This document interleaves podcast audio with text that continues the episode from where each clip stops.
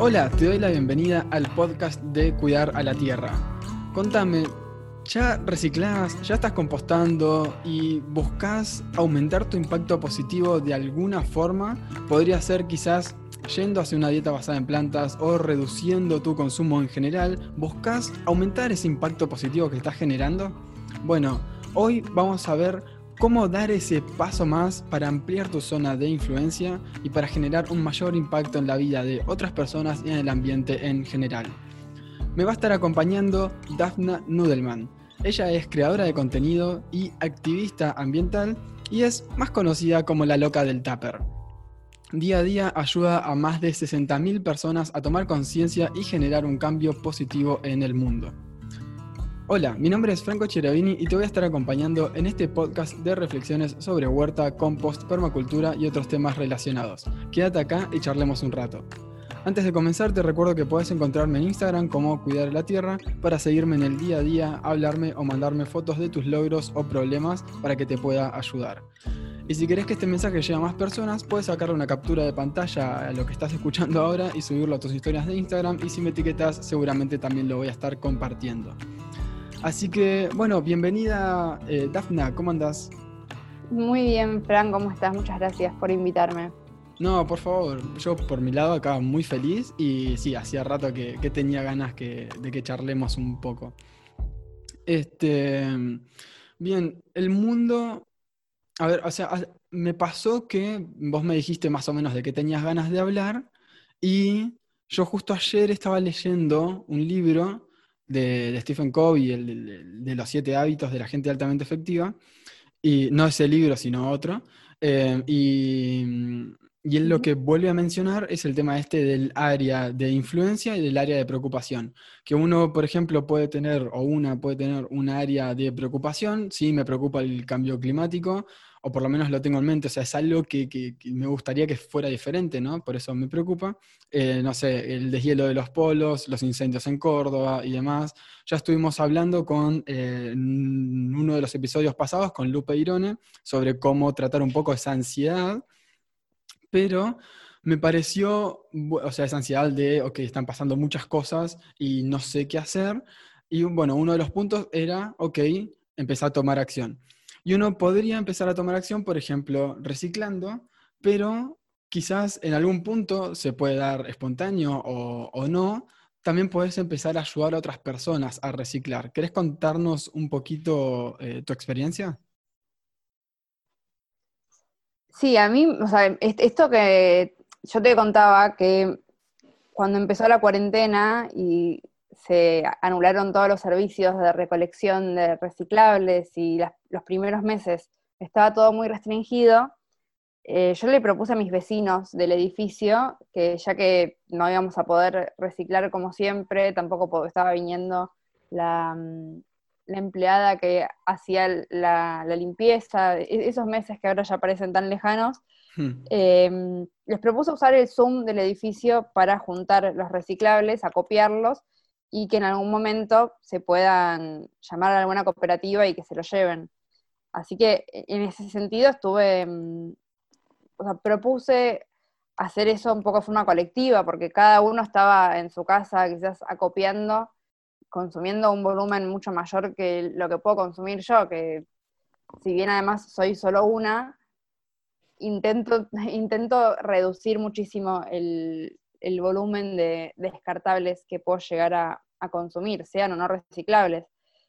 Entonces, empecé más que nada por ellos en algún punto, porque por ellos digo en mi edificio y porque veía que mucha gente estaba teniendo el mismo problema, que es que querían juntar reciclables, pero la casa tenía un límite, no tenía tanta capacidad de acopio, y como eso no se estaba usando, me pareció una buena idea como aprovechar ese espacio y juntar ahí al final lo que terminó, lo que terminó pasando es que sin darme cuenta, estuve varios meses, como cinco o seis meses, gestionando los residuos reciclables de mi edificio. Em, y, bueno, fue, muy interesante como el, aprendizaje que, que, me dejó esto, porque pude ver muchas cosas a las que quizás yo no estoy expuesta generalmente, porque no hago este ejercicio de analizar la basura de otros. O sea, en general uno cuando, cuando quiere ser un poco más consciente de su consumo, un ejercicio espectacular que recomiendo que todos lo hagan si todavía no lo hicieron, es acopiar al menos una semana como mínimo, pero quizás si puede ser un mes, todos los reciclables, no tirar nada, no descartar nada, eh, y un día como expandirlos en el piso y mirarlos y analizarlos y, pensar, ¿no? O sea, ¿qué, es lo que estoy consumiendo? ¿De, ¿De qué categoría son mayormente mis residuos? ¿Son muchos productos de limpieza? ¿Son productos embotellados? ¿Son productos envasados? ¿Puedo reemplazarlos con algo? Y, y, yo siempre hago eso con mis residuos, ya después de tanto tiempo tengo como el ejercicio más incorporado, pero no lo había hecho con residuos ajenos y, fue muy interesante. En ese sentido también ver cómo quizás, por ejemplo, había ciertos vecinos que se notaba que estaban consumiendo de alguna forma un poco más consciente y aún así estaban consumiendo, o sea, estaban generando un montón de, residuos por lo que consumían, y eso me refiero porque yo estaba viendo las marcas que consumían, el tipo de productos que consumían, quizás había muchos productos eh, veganos, sí. Eh, que ahí se notaba como esa intención de reducir el consumo de carne. Productos veganos ultraprocesados, que igual de todas maneras generan eh, bastante como residuo. Claro, plásticos y demás. Claro, plásticos o bandejitas de telgopor, eh, ese tipo de cosas. Y mm, bueno, sí, es como quizás vivir o gestionar los residuos de una gran familia, ya es como, es, buenísimo esto, es genial el ejercicio, la verdad que eh, valoro muchísimo y agradezco que lo hayas hecho, porque no cualquiera lo hace, no es, no es algo sencillo. De hecho, la pregunta que me surge es, vos ya, vos ya hablabas con todos los vecinos, ya eh, tenías algunos contactos, eh, fuiste a hablar con, con quién fuiste a hablar, ¿Cómo, cómo fue ese primer instante eh, o cómo se, no sé cómo se te ocurrió, o sea, sí, se te ocurrió, o sea, en base a que no había eh, gestión de estos residuos y te quisiste poner manos a la obra. ¿Con quién hablaste? Bueno, tenemos un grupo de WhatsApp, yo no sé si eso es mm. recomendable, pero tenemos un grupo de WhatsApp con todos los vecinos o con algunos vecinos. Em, la primera vez que lo propuse me dijeron que no. La, la, realidad es que también era ese momento de la cuarentena en la que no se sabía qué iba a pasar dentro de dos semanas. Entonces era todo no, no, no. Cuando ya se vio que esto iba para largo, accedieron.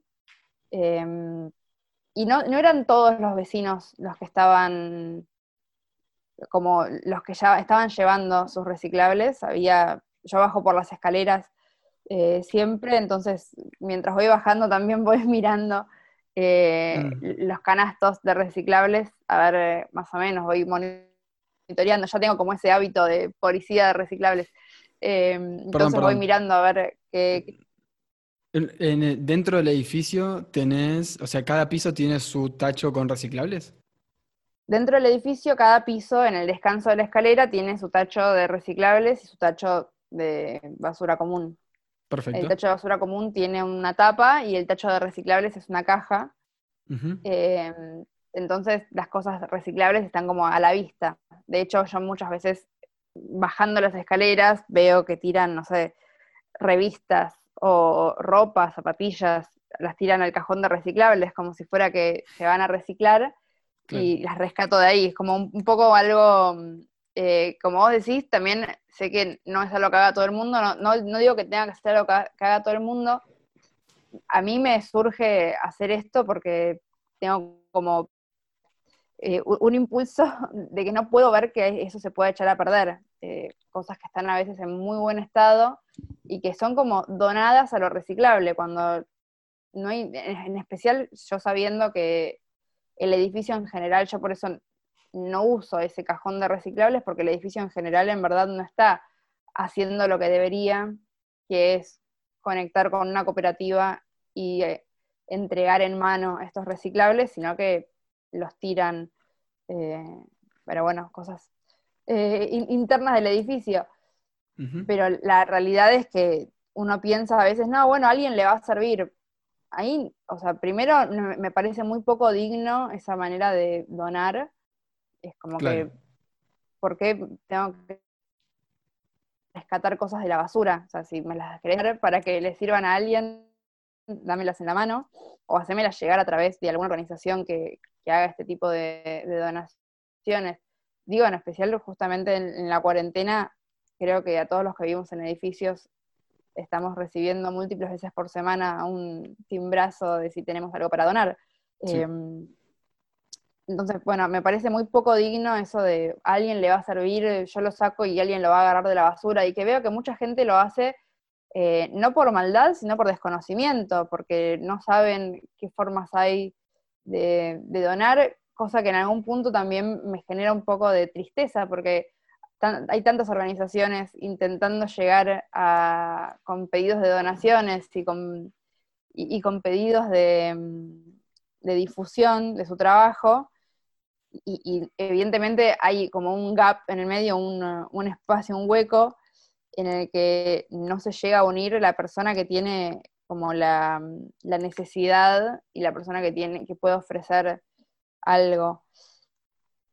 Pero bueno, hay, algo ahí que mm, a mí me, genera como mucho, podríamos llamarlo también como mucha ansiedad, que no sería ansiedad climática, pero a mí me, interesa como introducir este concepto eh, que a veces vos, me encantaría charlarlo con vos, porque seguro que hay muchísimo para aportar en tu mirada, pero que es que nos consideramos muy materialistas a veces como sociedad occidental consumista, decimos qué materialistas que somos, y la verdad es que somos re poco materialistas. O sea, si fuéramos materialistas, realmente no estaríamos haciendo estas cosas como tirar un par de zapatos, un par de pantuflas, o tirar cosas que están en, muy buen estado y que quizás les hacen falta un poco, o sea, una reparación o una lavada, o las tiramos porque nos aburrimos. Digo, hay ciertas cosas que yo veía de mis vecinos que digo, ¿por qué tiraron esto? O porque para lavarlo hace falta un poco de esfuerzo, no sé cosas que están un poco aceitadas quizás y no salen con agua. Y digo, en verdad somos muy poco materialistas. Claro. Wow. Em, sí, este, no, la verdad que no había sido, no lo había pensado de esa forma. Em, o sea, habría que ver porque es que cada persona está sacando cada una de las cosas. Se podría, o sea, lo que me gusta mucho a mí es empezar a hacer encuestas, pero, o sea, primero hay que encontrar el diálogo y demás, de ver, ok, bueno, ¿qué, está pasando acá? Em, claro, entendiendo a materialistas como aquella persona que eh, acopia, digamos, material o, u objetos, y sí, o sea, si vos te estás desprendiendo de esas cosas, o de hecho, no sé, en ese caso, sacar la basura también sería como un signo de, o, sacar los, residuos y demás, sería como un signo de no ser materialista. Pero yo creo que más allá de la más allá de la palabra en sí o de, del, de englobar a, en, sí, en un concepto, em, sí venimos de una costumbre de usar y tirar. Eh, uso, ya está, no me sirve, lo tiro. Y, venimos también de una sociedad en la que, bueno, ya vos también lo has hablado mucho tiempo, esto de, eh, de lo fácil que es descartar las cosas o lo fácil que es, bueno, ¿para qué vas a usar un plato de, cerámica que lo tenés que lavar si tienes un plato descartable? O, sí, un, un vaso, un cubierto, lo que sea. Este, y así un montón de cosas, y venimos de esta cultura de usar y descartar, usar y descartar porque es lo más práctico, pero una vuelta vi una entrevista que le hicieron a Drexler y él lo que decía es que no hay nada, no sé si la viste, es, una entrevista que le hizo... Eh, ¿Cómo se llama? ese, ese, ese. ¿Cómo se llama? Garbulski. Perfecto, nunca me sale decir el nombre. Que es lo que dice, es que, o sea, Jorge lo que decía es, no hay nada más práctico que salir de tu casa con, las, con nada en las manos y solamente el celular y la billetera y las llaves. Y, no sé, se te ocurre comprar algo y de repente lo compras y te dan una bolsita que es súper liviana y que de repente volvés a tu casa y ya está, la tiras a la basura. O sea, eso es súper práctico, es recontra práctico. Es cómodo, nadie lo duda, está, es, súper, está clarísimo que la comodidad alcanzó su punto máximo en eso, ¿no? O sea, el usar y tirar es extremadamente cómodo y digo, indudablemente. Total. Y él lo que dice es... Pero tiene un costo. Sí, exactamente. Y él lo que dice es, no podemos tomar todas las decisiones en base a lo prácticas que son, sino que hay que tomar otros factores también en, consideración. Em, y si queremos vivir en un mundo como piensa la permacultura, quizás cuidando la tierra, cuidando las personas, cuidando los recursos, sí, definitivamente no podemos pensar solamente en la practicidad de decir, bueno, la verdad que estas zapatillas ya están bastante sucias, tienen ahí un agujerito, eh, ya está, me compro otras. Hay unas em, más lindas que quiero, que, tengo ganas. Claro, las descarto porque ya está. Necesito espacio para las nuevas. Em, pero sí, bueno, o sea, sé que venimos de ahí, eso seguro. Pero creo que sí, también siento que está habiendo, bueno, creo que está habiendo un cambio em, y de alguna forma va, va, a llegar. Y quizás en el sentido de decir, bueno, está viendo esto de que, o que vos notas que están habiendo muchas personas que están llevando sus cosas a reciclar, que no son cosas que se reciclan, sino que son cosas que pueden necesitar otras personas. Y para llenar ese gap, ese espacio, creo que habría, o sea, algún punto del diálogo se está perdiendo. O las personas que lo necesitan no lo pueden comunicar bien, o hay alguien en el medio que no quiere que ese mensaje llegue, o, no sé, eh, quizás haya más variables. Este, También estamos en un mundo súper comunicado y hay información, información, información todo el tiempo. Tal cual. Este, y, también es complicado hacer sonar un mensaje o hacer llegar el mensaje a, todo el mundo. Em, pero sí, e, es, un tema bastante complejo y sí sé que, o sea, yo, no estoy en Capital, estoy acá en, Muñiz, en San Miguel, y también todas las semanas me tocan el timbre, entonces yo sé que si hay algo que de repente quiero donar, porque, eh, no sé, estoy en un proceso de minimalismo y me quiero liberar de, no sé, remeras porque tengo un montón y la verdad que no las necesito. Bueno, lo banco y, espero que me toquen el timbre y se las doy. No, no voy a llevarlas al contenedor de los reciclables. Este, No, sé, si querías decir algo más con respecto a, eso.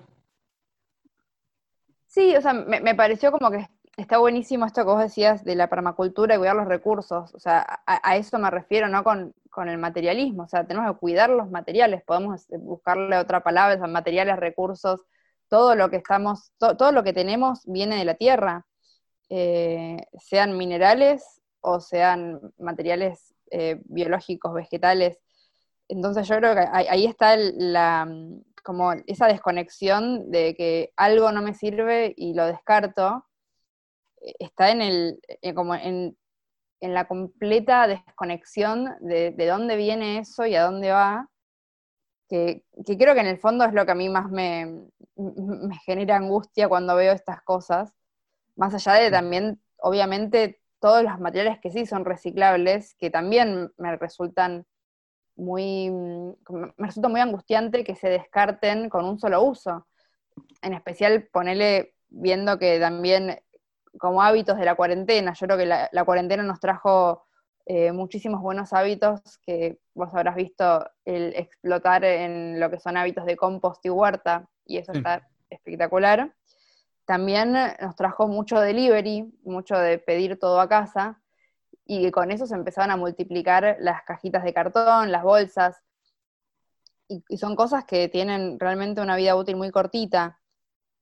Entonces, bueno, también de ahí surgió, de, esta experiencia, digamos, de estar eh, gestionando tantas cajas de cartón, tantas bolsas, las mías que me llegan a mí y las de mis vecinos. Digo, bueno, necesitamos circular esto, que también un poco por ahí surgió la idea de, armar un grupo de intercambio que se llama Gratipack, como para que quienes tenemos estas cajas, estas bolsas, estos elementos de embalaje, que a veces no los podemos evitar, pero entendemos que son útiles y que podrían servir para al menos una vuelta más de, enviar algo que podamos hacérselo llegar a, emprendedores que necesitan hacer envíos. Claro. Claro, claro, sí, aparte, una vez... Que es un poco la economía circular forzada, o sea, es lo que la economía circular debería hacer, que es que las cosas vuelvan a ser usadas y se mantengan en el ciclo y que no se descarten, o sea, que, que el reciclaje y el descarte sea la última, la última, la última opción cuando ya no se puede hacer nada más. Sí, sí, sí, sí. Uf, hay, de todo para trabajar ahí. Em, y sí, o sea, ya con que reutilices una vez algo, ya es un montón, porque estás ahorrando la, producción, la extracción, producción, de comercialización de eso. Em, y sin embargo, ya está, lo reemplazas, pero es muy fácil reutilizando ese, ese frasco, ese, eh, esa, bolsa, esa bolsa de papel madera, esa cajita.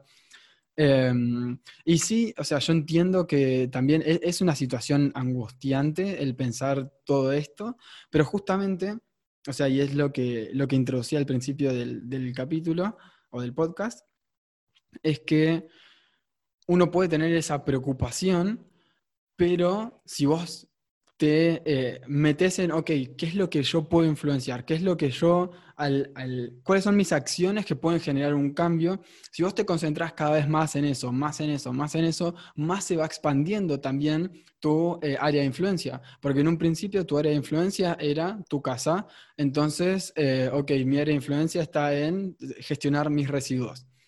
Y ahora de repente dijiste, bueno, esto ya está, no solamente está en mi área de influencia, sino que está en mi zona de confort. Yo ya estoy tranquila, ya lo sé cómo hacer, eh, para mí es una pavada. Eh, bueno, esto me, sigue preocupando este tema que tiene que ver con esto.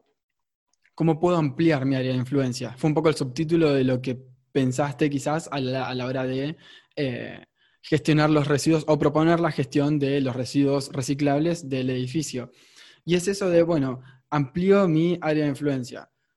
Una vez que la estoy ampliando, ya, bueno, hay cosas que empiezan a ser parte de la zona de confort. Y entonces ahí sí puedes reflexionar como, ok, esto me sigue molestando. Bueno, ¿cómo puedo llegar a ampliar esto? ¿Cómo puedo llevar el mensaje a más personas? ¿Cómo puedo generar una mejor solución? Eh, y creo que, que, mucho viene por ahí, el canalizar el esto me angustia, esto me preocupa y llevarlo para, ok, ¿qué acción concreta puedo tomar? Em, y en base a, todo esto que, que venís gestionando en estos meses, bueno, podrías decir que, podrías decir que los residuos más comunes entonces son eh, productos de delivery, ¿verdad? Em, en verdad, o sea, en volumen, esto me, me, pareció muy interesante porque en algún punto yo convertí el Zoom de mi edificio en un centro de acopio de reciclables, entonces también pude más o menos Em, ver los volúmenes de los diferentes residuos y también ahí es cuando se entiende perfecto el valor de ciertos residuos o por qué ciertos residuos reciclables son más valorados por las cooperativas, por los cartoneros y otros no. Em, no sé si son las cosas de delivery lo que más, más, más se encontró, encontré yo en volumen, lamentablemente, porque son residuos súper evitables, son botellas mm. Y bidones o sea, es PET, por eso es el, plástico más valioso, más valorado por el mercado, porque también es el más abundante y el que más se consigue. Em, la verdad que la, pueden, o sea, es como que yo así viendo los residuos de mis vecinos, eh, entendí muchos hábitos de consumo, ¿viste? Como dime qué tiras y te diré qué comes, dime qué comes y te diré, ¿no? Como muchas cosas que se pueden, eh, eh, como se dice, la arqueología de la basura, cuánto que se puede aprender de, una cultura, de una sociedad, a partir de revisar su basura. Tengo vecinos adictos al agua saborizada.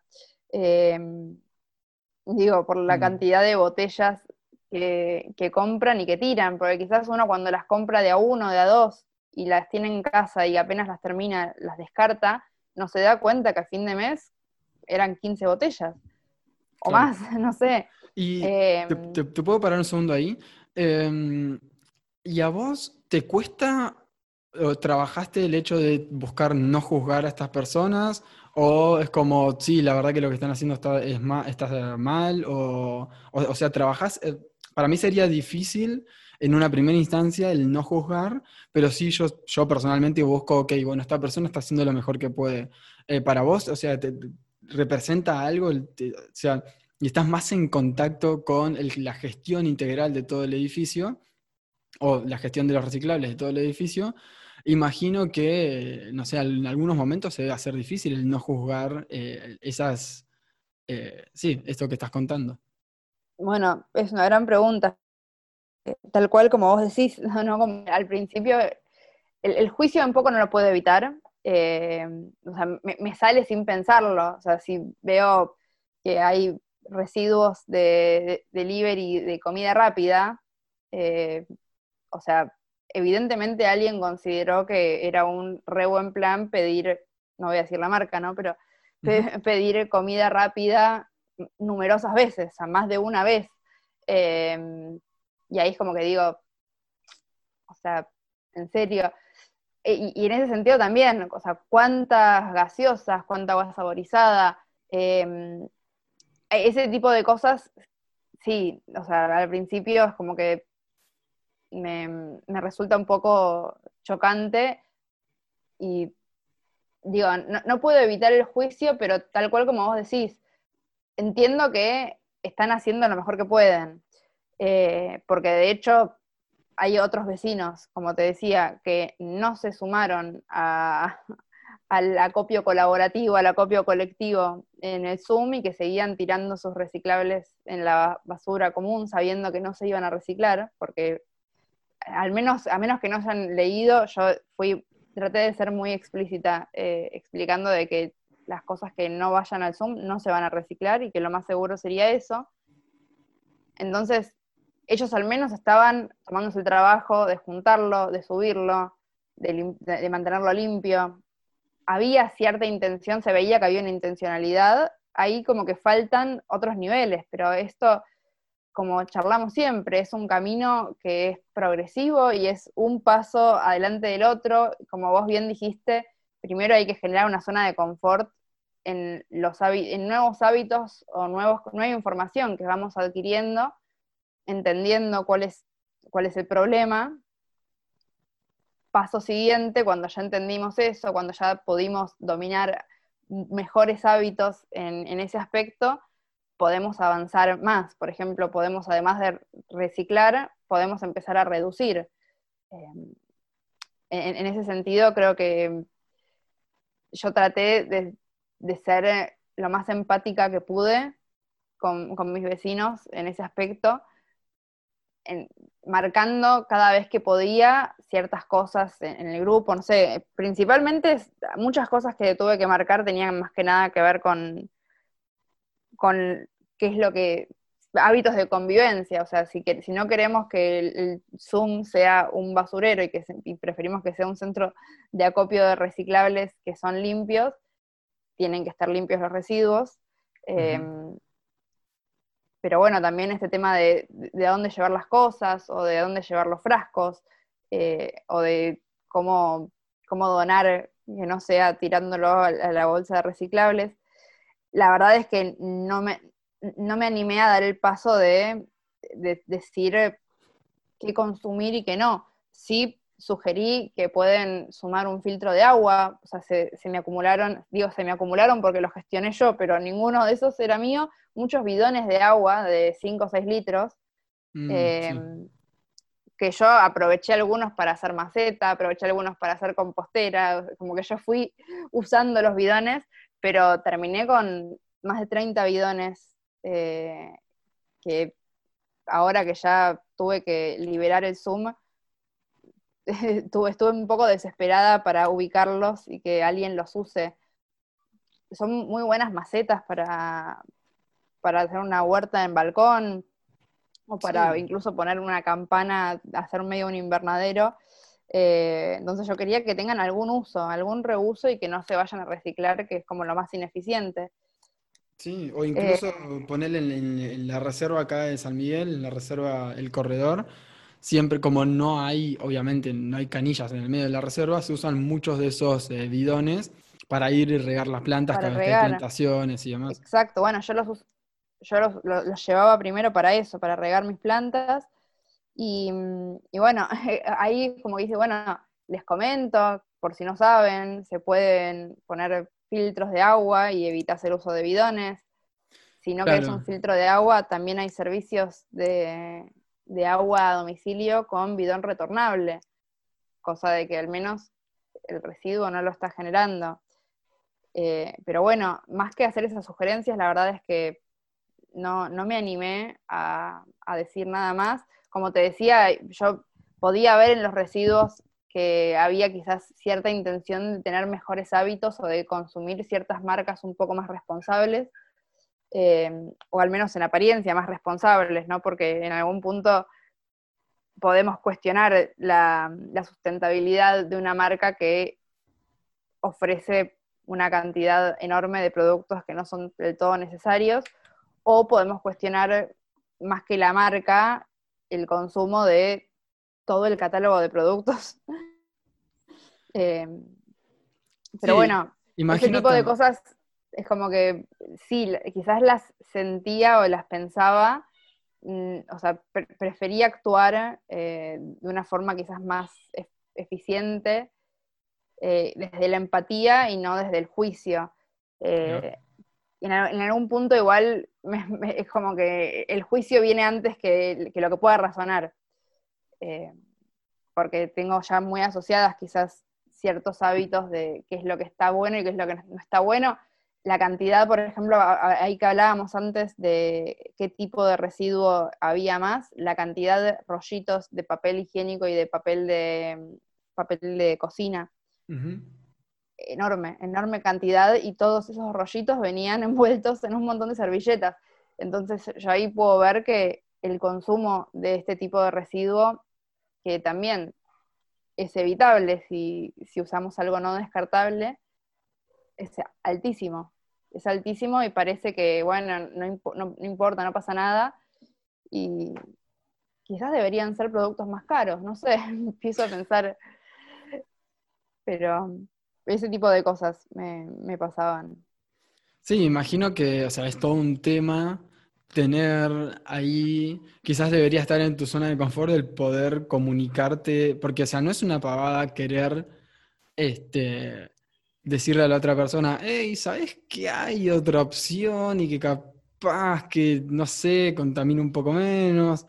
Eh, porque vos no, o sea, no sabes cómo lo puede tomar la otra persona, entonces hay que pero trabajar un montón la empatía ahí y el cómo decirlo. Em, entonces sí, ese ya es un desafío más grande. Y quizás sí, bueno, como plantea este, Stephen Covey también en los siete hábitos de la gente altamente efectiva, es el de buscar primero comprender y luego ser comprendido y decir, bueno, ok, eh, tirar como, che, ¿vos sabías que esto está contaminando así y así? Este, y si la otra persona te da una respuesta del estilo, eh, ah, mira, no sabía, este, o sí, sí, mira, la verdad que sé, pero eh, para mí es más cómodo. Y, como buscar entender un poco, bueno, ¿y qué es más cómodo? Vos sabés que si lo haces de esta forma tenés un, es un poquito menos de tiempo, o más un poquito más de tiempo, pero estás ayudando un montón a la tierra. Este, pero concentrarte a pleno en entender, entender a la otra persona, por qué no lo está haciendo. Y después quizás si te puedes comunicar de la mejor forma posible cómo te sentís y, cuál sería el pedido, bueno, este, quizás llegue de una mejor forma. Pero, eh, pero es un tema, no es algo fácil este, el comunicarse de esa forma y poder hacer este tipo de pedidos. Em, Total.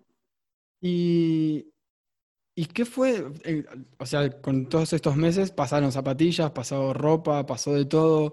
¿Qué es lo más raro que te llegaste a encontrar ahí en, los reciclables? Eh, lo más raro. No, a ver. No sé, yo creo que lo más raro que digo, ¿por qué tiraron esto? Eh, quizás es una jarra medidora que está en perfecto estado, o sea, perfecta, yo la voy a usar digo, me, la quedé yo y la voy a usar yo. Em, y, veo que la tiraron porque está, o sea, se ve que la usaron con aceite y no tenían ganas de lavarla. Y me llevó un tiempo lavarla, pero la jarra está perfecta. Ahí es cuando de vuelta, o sea, me, pienso, se me, se me engrasó esto, lo voy a tirar. ¿Por qué? Si es algo perfecto, ni, que fueran jarras medidoras descartables. Em, no sé, e, e, eso por un lado, o algunas cosas, em, filtros de agua, pero más como, eh, no sé, como la parte interna del filtro de agua. Sí. Creo que, creo que es eso. Em, no sé, así como lo, más raro que no, lo hubiera esperado, cosas así, o latitas muy lindas. A, mí ya me pasa que me resulta raro que tiren un lindo frasco o una linda botella, porque eh, es algo que hace, hace mucho que cuando grabé el video de YouTube para mm, explicar cómo separar reciclables y me llevé todos los reciclables al sillón para filmar y me olvidé del vidrio. me olvidé que los frascos y las botellas de vidrio podían ser consideradas un residuo porque nada, yo las veo tan perfectas y nobles y reutilizables que no sé ya cuándo fue la última vez que sin pensarlo habré separado para reciclar algo de vidrio que no estaba roto. Eh, entonces, todas esas cosas que, o sea, ver que quizás compran jugos en botellas de vidrio y tiran las botellas. Creo que eso es lo que también a mí me genera eh, un poco, me, gustó mucho como vos lo decías, ¿no? Porque e, es, es, es interesante cómo, cómo, lo pusiste en el, área de preocupación y el área de influencia.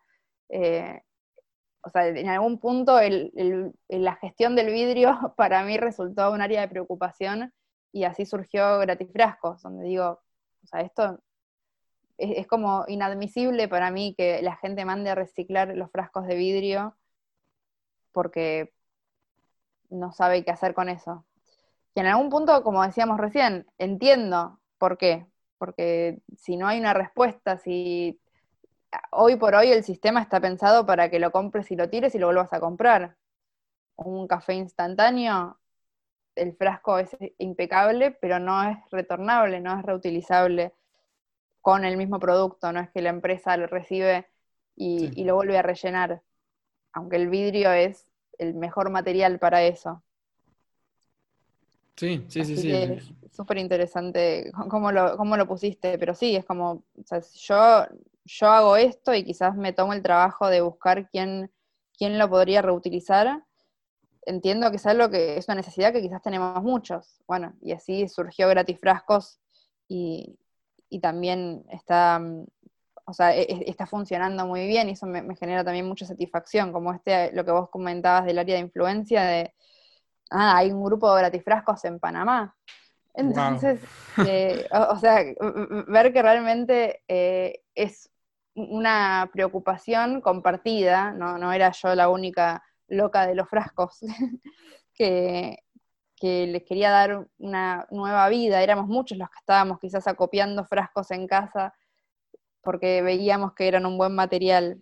Entonces, nada, me parece genial que incluso ahora también, en la medida en la que se popularice, más gente que quizás sí los tiraba, puede empezar a, entender que es más fácil de lo que obviamente requiere un, esfuerzo, hay que entrar, hay que publicar, hay que hablar con gente, interactuar, a veces la interacción social es incluso lo, más difícil, eh, hay que hablar con gente desconocida eh, y, bueno, y generar un encuentro.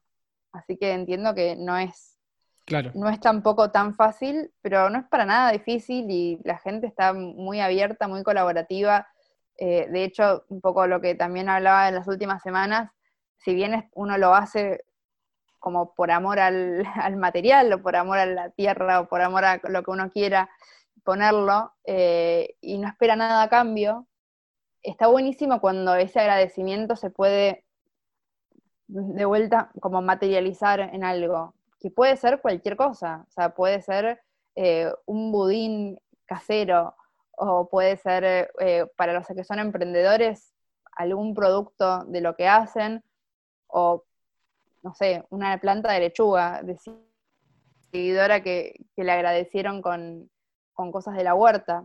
Claro. hermoso, o sea, es también valorar que el tiempo que se tomó la otra persona en juntarlo, en lavarlo, porque claramente se entregan limpios, en publicarlo, o sea, ese tiempo tiene un valor.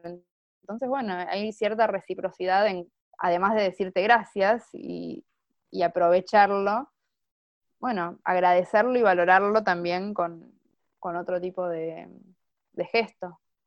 que es simbólico, ¿no? no tiene ningún tipo de valor monetario. Claro, claro, sí, no, sí, la verdad que está bueno porque si vos me estás dando algo eh, gratis, este, igual, qué sé yo, es como yo personalmente en mi filosofía de vida no esperaría nada a cambio en ese caso particular, porque tipo, bueno, la verdad que sí, me estoy tomando el trabajo de eh, limpiarlo, llevarlo y demás, pero porque me gusta cuidar a la tierra y porque me parece que es, lo mejor. Entonces, bueno, no espero nada a cambio. Después, si esa persona me quiere dar algo, genial. O, no, capaz que me quiere dar algo que yo no quiero consumir. Entonces, no, mira, preferible el gracias, choque de codos y, y ahí estamos bien. Este, Tal cual. Sí, sí, sí, sí.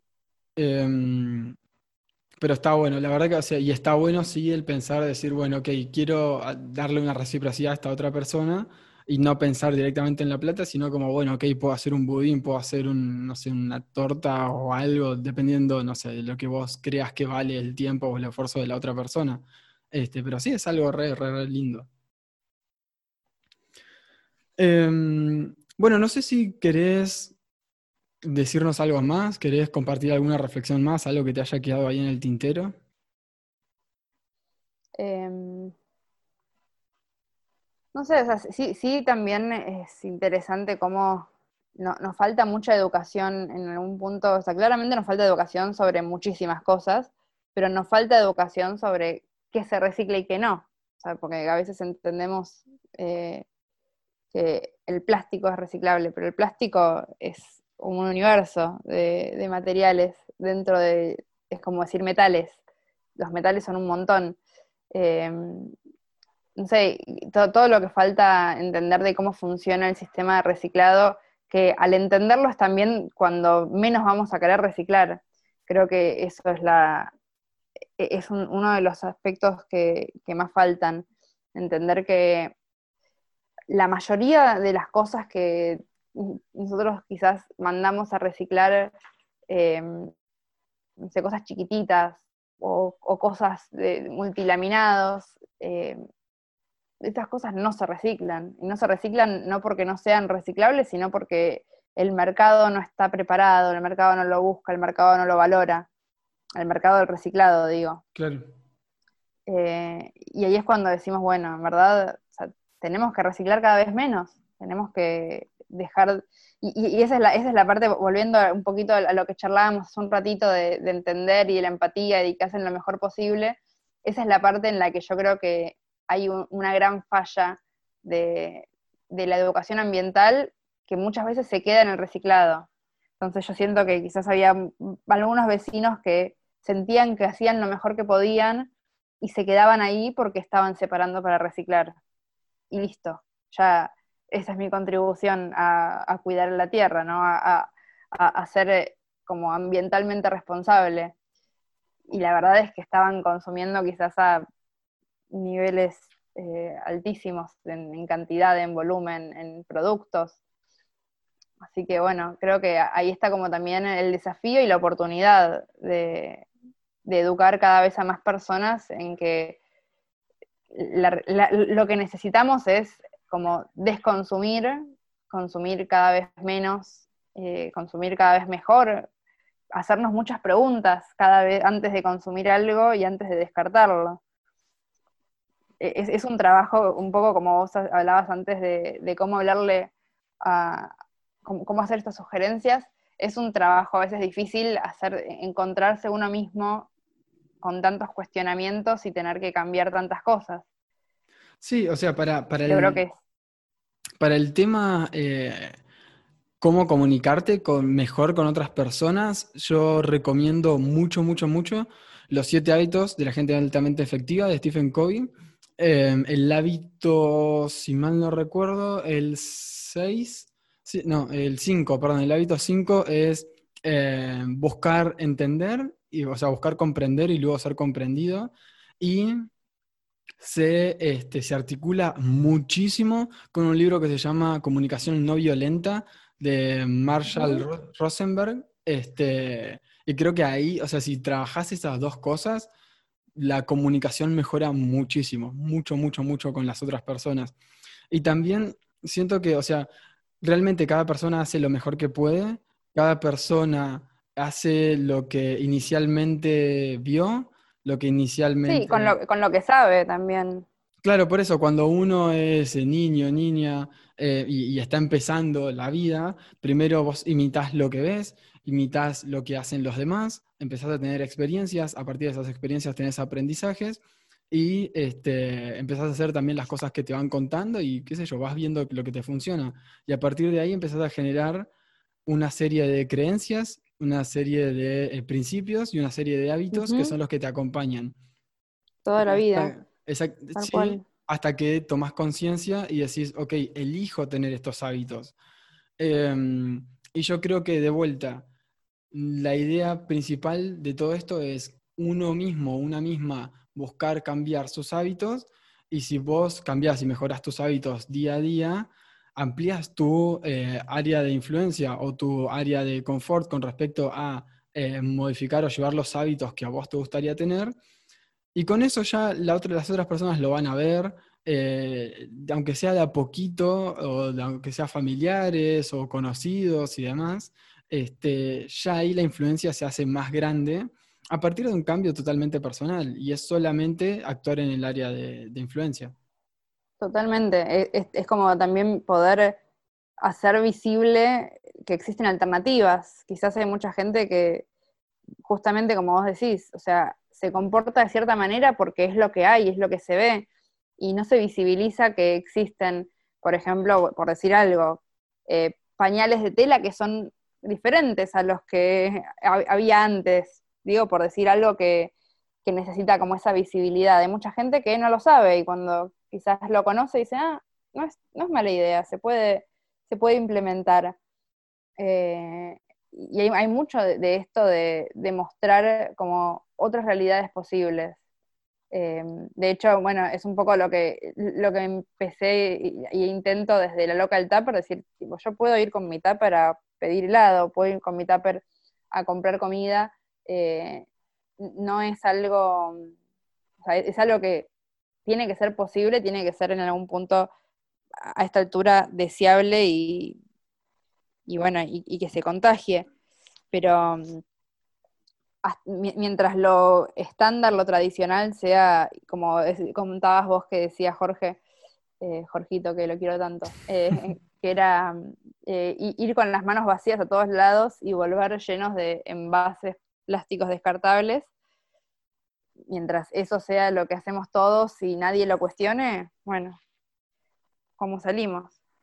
Eso, con los cambios personales, cambio de hábitos y cambios personales y a ir ampliando eso. Para mí, yo creo que, que va por ese lado, ser proactivos, elegir el, la respuesta que queremos dar y no reaccionar este, y, e ir por ese camino. Yo creo que va a andar bien, este, creo que se va a poder. Em, no sé, tengo, tengo confianza. Me gusta ese optimismo. bueno, muchas gracias. Sí, sí, sí, sí. muchas, muchas gracias, gracias eh, Dafna por, por estar acá. Gracias, Fran, por, por este hermoso diálogo que compartimos. Bueno, muchas, muchas, muchas gracias. Eh, bueno, y a Dafna la pueden encontrar en eh, La Loca del Tupper, ya lo dijimos varias veces, pero en Instagram, en Twitter, ¿en dónde más? En YouTube. En YouTube, en LinkedIn, este... Eh, sí, el, blog. En el blog también, La Loca del Tupper. Genial. Igual voy a dejar todos los datos en la descripción del podcast. Así que eso es todo por hoy. Muchas gracias a Matías Ortiz por hacer la música de inicio y cierre. Y si te gustaría inspirar el próximo episodio, puedes dejarme alguna reflexión por Instagram. Muchas gracias por haber escuchado, pero sobre todo, muchas gracias por cuidar a la Tierra.